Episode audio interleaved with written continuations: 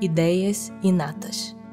Encarnado, conserva o espírito algum vestígio das percepções que teve e dos conhecimentos que adquiriu nas existências anteriores? Guarda vaga lembrança que lhe dá o que se chama ideias inatas. Não é então quimérica a teoria das ideias inatas? Não. Os conhecimentos adquiridos em cada existência não mais se perdem. Liberto da matéria, o espírito sempre os tem presentes. Durante a encarnação, esquece-os, em parte, momentaneamente. Porém, a intuição que deles conserva lhe auxilia o progresso. Se não fosse assim, teria que recomeçar constantemente. Em cada nova existência, o ponto de partida para o espírito é o em que na existência precedente ele ficou. Grande conexão deve então haver entre duas existências consecutivas?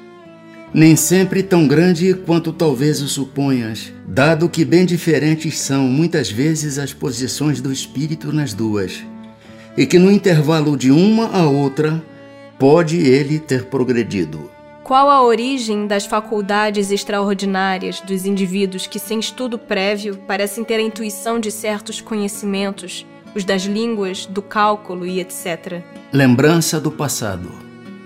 Progresso anterior da alma, mas de que ela não tem consciência. De onde queres que venham tais conhecimentos? O corpo muda, o espírito, porém, não muda, embora troque de roupagem. Pode o espírito, mudando de corpo, perder algumas faculdades intelectuais?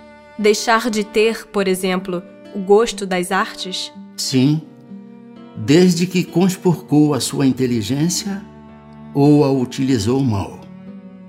Depois, uma faculdade qualquer pode permanecer adormecida durante uma existência por querer o espírito exercitar outra que nenhuma relação tem com aquela.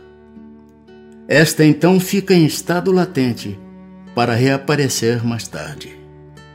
Dever-se-ão atribuir a uma lembrança retrospectiva o sentimento instintivo que o homem, mesmo quando selvagem, possui da existência de Deus e o pressentimento da vida futura?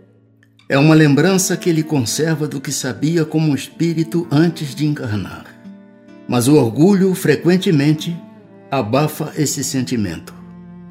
Serão devidas a essa mesma lembrança certas crenças relativas à doutrina espírita que se observam em todos os povos? Esta doutrina é tão antiga quanto o mundo. Tal o motivo porque em toda parte a encontramos, o que constitui prova de que é verdadeira. Conservando a intuição do seu estado de espírito, o espírito encarnado tem instintivamente consciência do mundo invisível, mas os preconceitos, seguidas vezes, falseiam essa ideia e a ignorância lhe mistura a superstição.